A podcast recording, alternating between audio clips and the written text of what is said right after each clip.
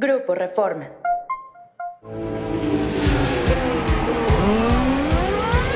Wicked. fantastic, Checo. Absolutely fantastic.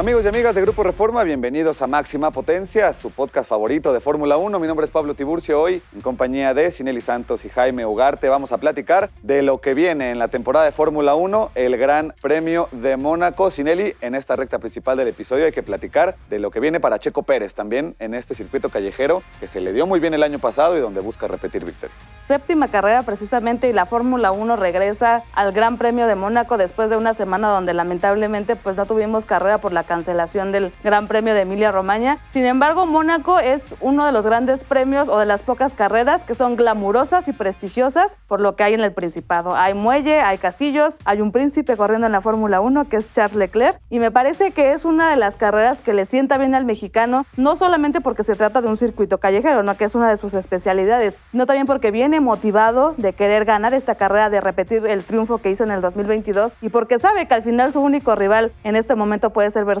a pesar de que hay equipos que van a llevar actualizaciones, pero es el momento ideal de empezar a acercarse todavía más a su compañero y de lograr otra vez el dominio de las calles del Principado. También una carrera llena de lujos, llena de escaparate, llena de reflectores, que viene después de la cancelación de Emilia Romagna por cuestiones climáticas y en la que Checo busca repetir, pero donde también hay otros candidatos, ¿no? Para llevar cita. No, que además, complementando lo que dice bien Sinelli, además del glamour, de las celebridades es posiblemente la carrera que todo piloto quiere ganar. Además, obviamente después de ser campeón del mundo, todo piloto sueña con llevarse la bandera a cuadros en Mónaco. Checo ya lo consiguió afortunadamente el año anterior. Por ahí algunos dicen que le sonrió la suerte con aquella pues mala jugada de la parada en pits de Red Bull con Verstappen, pero me parece que en esta ocasión tiene la oportunidad perfecta para repetir lo que hizo el año pasado con un coche inclusive más potente que el año anterior, que la temporada pasada. Y pues por ahí no creo que estén en desacuerdo conmigo, la clasificación va a ser lo más importante este fin de semana porque como bien pues sabemos, rebasar en Mónaco es de las cosas más difíciles que existen en la Fórmula 1, sobre todo pues a veces se conjuga pues las calles estrechas, las curvas pues muy cerradas y además que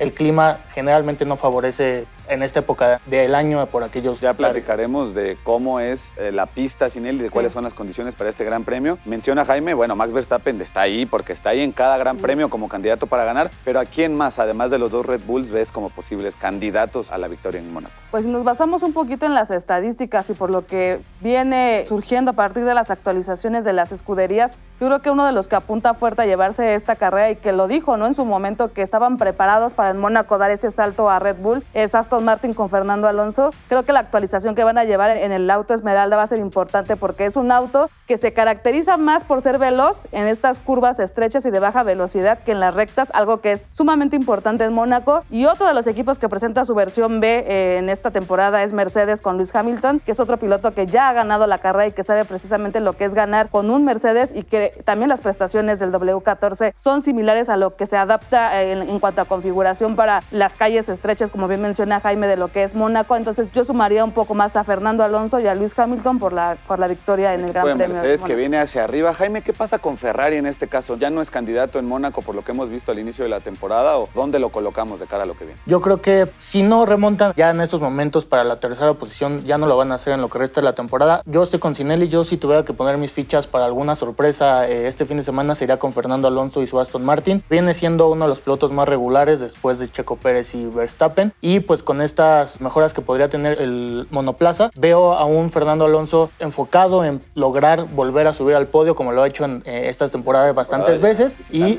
entonces, me parece que Fernando Alonso tiene la oportunidad y de rezagar todavía más a unos Ferraris que sinceramente creo que no van a poder superar este mal inicio de temporada y ojalá que no por los fanáticos italianos, pero me parece que solo van a ir para abajo y Mercedes inclusive les podría seguir comiendo el mandado por ahí por estas dos o tres grandes premios que se vienen. No nos adelantemos, ahorita vamos con el pronóstico, pero lo que sí tenemos que hacer saliendo de la recta principal del episodio es irnos a la zona de curvas porque, como decía Jaime, el circuito callejero de Mónaco es un circuito muy estrecho, muy cerrado, muy poco rebás de Sinelli. ¿Te parece que es poco espectacular? Que en realidad todo se define, como decía también Jaime, en la calificación y la carrera ya está un poco, no de más, pero digamos que un 80% definida.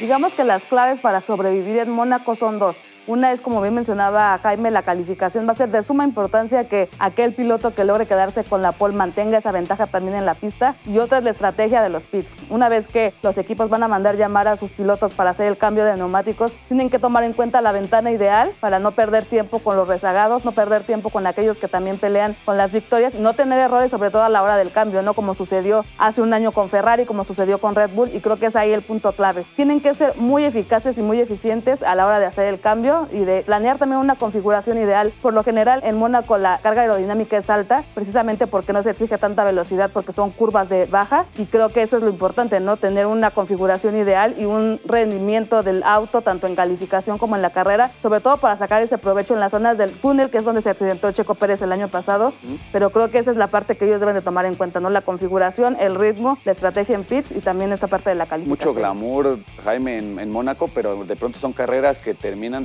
definiéndose desde la primera vuelta y, no vemos más de lo que nos gusta, nos ha gustado en las últimas carreras, que es competencia, ¿no? Vimos a Checo ya competir de tú a tú con Max, ya hemos visto rebases, otros momentos que llaman la atención, pero quizá Mónaco no se presta para eso, ¿no? Pero creo que además esa ha sido la tendencia de esta temporada, muy pocas emociones, muy pocos rebases, está muy marcada la diferencia con el 1-2 de Red Bull e inclusive cuando hacen el 1-2 se ve muy marcada la diferencia de ritmo entre Verstappen o Checo cuando uno va pues en la primera posición y me parece que no va a ser la excepción en Mónaco. Lo que sí es que le puede sentar bien a Checo y le puede sentar también bien lo que retomábamos hace un momento a Fernando Alonso porque me parece que Mónaco podría ser uno de los circuitos donde más se puede observar la capacidad de manejo de los pilotos, no tanto la velocidad del coche, es una de las pistas donde menos sale a relucir el ritmo de carrera de cada monoplaza, entonces ahí donde Fernando Alonso puede no despegarse tanto como lo había hecho en los pasados grandes premios. Y aquí es donde Checo tiene que sacar a relucir esa capacidad que ya demostró que tiene. Y por ahí pues con una buena estrategia y sin que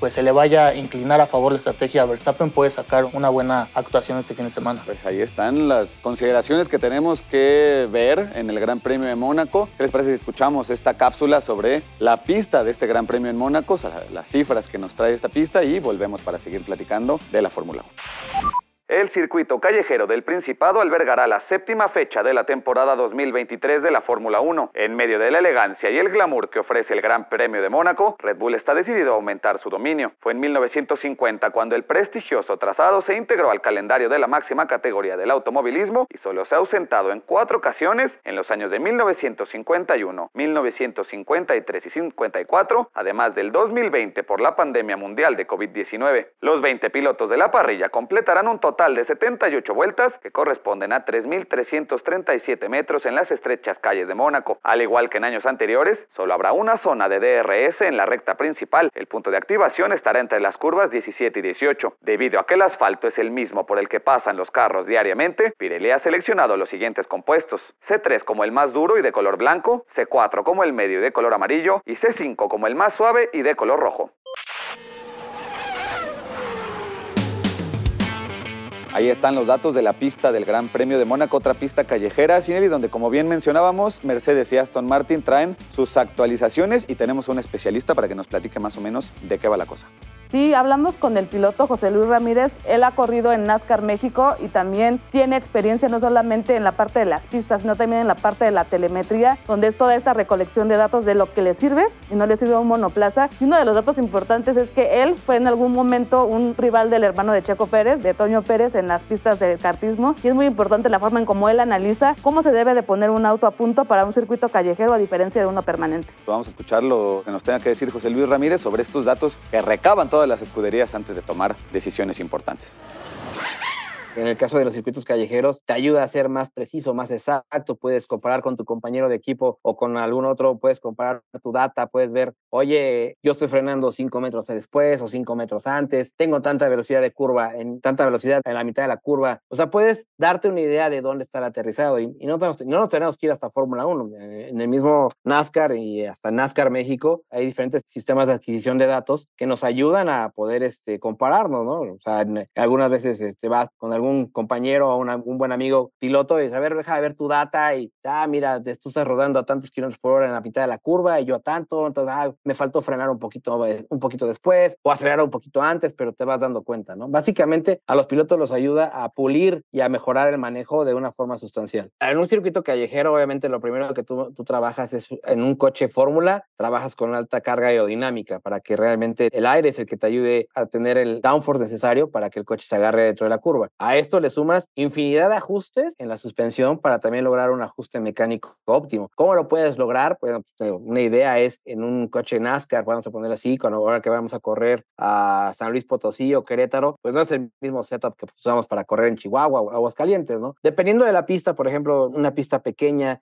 sinuosa, con curvas muy cerradas, buscamos una puesta a punto suave, una puesta a punto con mucha absorción de movimiento en la suspensión y que nos ayude a tener una mejor tracción a la salida de las curvas, ¿no? Es el mismo caso en un tipo fórmula. Obviamente, te hablo de una escala infinitamente mayor, de infinidad de ajustes mayores, pero realmente lo que buscas en un circuito sinuoso callejero es que tengas una tracción adecuada, un frenaje adecuado y para lograr esto buscas siempre un setup blando, vamos a poner así, un setup suave para tener una mejor transferencia de peso en frenada, una mejor transferencia de peso en la tracción y en la salida de la curva. Durante las curvas, obviamente, pues, lo que te mencioné al principio, el downforce, la carga aerodinámica debe ser una carga fuerte. En ninguna pista del mundo el setup es igual, ninguna. Así, la que me quieras poner, no es el mismo setup de Baku, que es un circuito callejero, a Mónaco, que sigue siendo un circuito callejero. Nada que ver. No son ni siquiera No es el mismo setup para Monza, que es una pista muy rápida, que requiere poca carga aerodinámica, poca resistencia de ala, a un circuito como, eh, eh, te puedo decir, Silverstone, ¿no? que requiere una carga media, o un circuito como el, el, hermano Rodríguez, que por la altitud que tiene, genera o se necesita una carga aerodinámica fuerte. ¿no?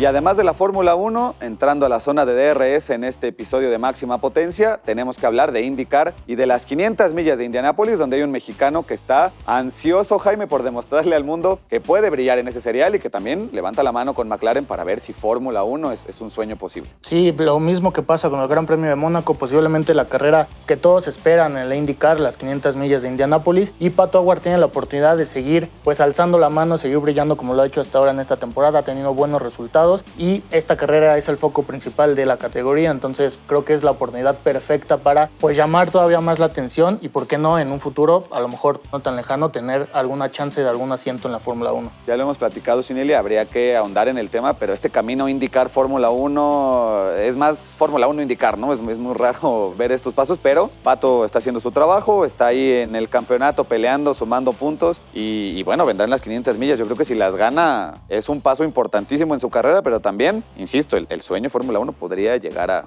vislumbrarse en un futuro cercano. Sí, en caso de ganar las 500 millas de Indianápolis, estaría sumando una de las tres carreras que componen la triple corona, como se le conoce este récord histórico de los pilotos que lo pueden llegar a lograr, que incluye también el Gran Premio de Mónaco y las 24 horas de Le Mans, que es una forma. Al final de reconocimiento al piloto que logra sobresalir en tres categorías diferentes, una es de resistencia, otra es de pura velocidad y la otra también es de pura inteligencia y confianza, como lo es Mónaco. Sería algo bastante satisfactorio, no solamente para la afición mexicana, ¿no? Sino también para el propio piloto, el dar este paso, porque hay pilotos que se han quedado solamente con dos victorias. El único que ha conseguido la triple corona es Graham Hill. En el 1972 fue cuando la completó y creo que ese es un punto importante, ¿no? El que tenga este motivante de las 500 millas de Indianápolis sí puede ser algo bueno de que le puede esperar también un camino en Fórmula 1 como pasó con Juan Pablo Montoya, el colombiano que también hizo el camino al revés y creo que es algo que todos queremos, ¿no? Otro mexicano en Fórmula 1, pero creo que aún es tiempo de que espere Pato y que sea mejor campeón en la IndyCar. Tenemos un invitado para que nos ayude a saber un poquito más de las 500 millas de Indianápolis, que es una carrera muy famosa, pero a la vez, pues que necesitamos también orientación, algunos que no estamos tan familiarizados. Sí, la persona que vamos a escuchar a continuación es José Legarza. Él fue el primer piloto mexicano en disputar las 500 millas de Indianápolis y nos da consejos, o sea, muy estrictos, pero también muy perfectos, porque al final, como él menciona, es una carrera pura de velocidad también, pero aquí lo importante es la primera vuelta, ¿no? En una primera vuelta pueden pasar muchísimas cosas, puede salir bien librado, ¿no? De lo que es esta arrancada, también la estrategia de pits y sobre todo mantener esta confianza confianza de que si vas en último lugar puede haber una oportunidad de que puedas llegar a ganar la carrera, como a él le sucedió, él no la ganó, uno de los años en los que él participó que salió último, pero sí logró recortar algunos lugares por lo mismo de que se mantuvo como con ese enfoque y él nos tiene muchos datos importantes sobre cómo asimilar las 500 millas de Indianápolis, cómo pasarlas y cómo disfrutarlas. Vamos a escuchar entonces al histórico piloto mexicano José Legarza una carrera como Indianapolis es importantísimo la estrategia de pizza. Aquí tu jefe de equipo es alguien en el que tienes que confiar plenamente y tiene que ser alguien que esté muy al día de cómo están ocurriendo las cosas, porque puedes ir en los lugares de atrás, puedes ir inclusive una vuelta atrás con una buena estrategia de pit, puedes recuperar la vuelta y puedes al final estar en la pelea por los primeros lugares. Entonces eso es algo muy importante, ¿no? La entrada y la salida de los pits, yo en mi primer año que tuve la suerte de liderar esa carrera, se me rompió la suspensión porque en la salida, una de las salidas de pits que tuve, salí muy rápido y en los pits en un bordo se venció la suspensión. Pues todo esto lo analizamos al día después de la carrera, ¿verdad? Pero de haberlo salido en ese momento hubiera salido 5 o 10 kilómetros por hora más lento y no hubiera tenido ese problema. Entonces, este tipo de manera de pensar es lo que lleva a la gente a a ganar las 500 millas de Indianápolis. Cuando arrancan 33 coches a esas velocidades, mira, yo ahí tuve la suerte de arrancar en sexto en mi primer año y la mala suerte o la suerte de poder arrancar, pero arranqué en el número 33 en mi segundo año. Y la diferencia es crucial. La manera en la que arrancas, la manera en la que planeas tu carrera cuando vas entre los primeros 10 a cuando vas entre los de la mitad para atrás, es una cosa muy distinta. Entonces, posibilidades de ganarlas, la verdad es que si vas atrás de, de, la mitad, no lo piensas al principio. Tu primera mitad de la carrera se concentra simplemente en mantenerte en la vuelta y mantenerte en el grupo rápido. En cambio, cuando arrancas adelante, lo que piensas es estar siempre pegadito a los primeros lugares si es que no la planeas en lidiar. Además, la cantidad de aire que mueven 33 coches en esa arrancada, mira, el segundo año que yo arranqué en último lugar, yo dejé de acelerar al pasar la meta. Y aún así, coche seguía acelerando para entrar a la curva número uno de la succión de la cantidad de aire que mueven estos coches. Atrás vas en una en una tormenta, en un remolino de aire. Entonces es muy distinta la estrategia, muy distinta la manera de planear. Por lo menos, pues tus primeras 30 ah, o 40 vueltas es muy distinto si arrancas adelante que atrás. Pues ahí está, Fórmula 1, indicar, hora de los pronósticos. Comienzo contigo, Jaime. Cuéntame cómo ves el Gran Premio de Mónaco. Ya platicabas un poquito Aston Martin, Red Bull, pero ¿en qué orden va a terminar el Gran Premio de Mónaco? Yo, al igual que en el capítulo pasado, no me voy a salir de la misma línea. Va a repetir el 1-2 Red Bull. Me parece que esta vez Verstappen no va a permitir que Checo pues, pueda volver a rebasarlo como el año anterior. Entonces me parece 1-2 Verstappen, Checo Pérez. Y en el tercer lugar, con mucha diferencia, va a estar Fernando Alonso. Sinelli, pronósticos para este fin de semana. Yo creo que es el momento para que las escuderías que están peleando también por el segundo y tercer lugar muestren de qué están hechas. Y me parece que ahora sí se viene la victoria 33 de Fernando Alonso en Mónaco, seguido de Checo Pérez y en tercero Luis Hamilton. Algo va a suceder con Verstappen otra vez, no sé, algo va a suceder. Un de mal agüero para el pobre. Y, y en las 500 millas de Indianápolis me gustaría que ganara Alex Palou. Creo que el equipo gana así ha estado muy fuerte y creo que tiene toda la oportunidad de ganar desde salir desde la pole position. Ah, bueno, Jaime, 500 millas de Indianápolis. Vamos con el nacionalismo y Pato Howard se lleva la victoria. Perfecto, pues yo me voy con el nacionalismo también. Va a ganar Checo Pérez este fin de semana y va a ganar Patricia Howard también, ¿por qué no? La parrilla la completan Fernando Alonso y Max Verstappen en el Gran Premio de Mónaco. Muchas gracias por escucharnos. Aquí estamos en máxima potencia todas las semanas con ustedes para seguir platicando de Fórmula 1 y de todo el mundo del automovilismo. Mi nombre es Pablo Tiburcio, Cinely Santos, muchas gracias, Jaime Ugarte, muchas gracias. Bandera Cuadros, apagamos motores y nos seguimos aquí en máxima potencia.